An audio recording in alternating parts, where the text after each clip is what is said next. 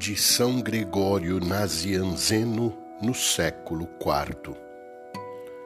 Depois daquela tênue lâmpada do precursor João, veio a luz claríssima de Cristo. Depois da voz, veio a palavra. Depois do amigo do esposo, o esposo.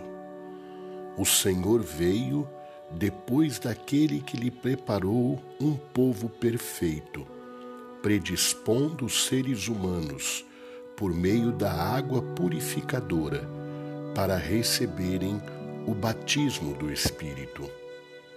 Foi necessário que Deus se fizesse homem e morresse para que tivéssemos a vida.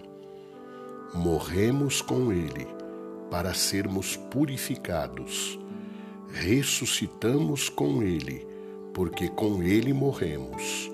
Fomos glorificados com Ele, porque com Ele ressuscitamos.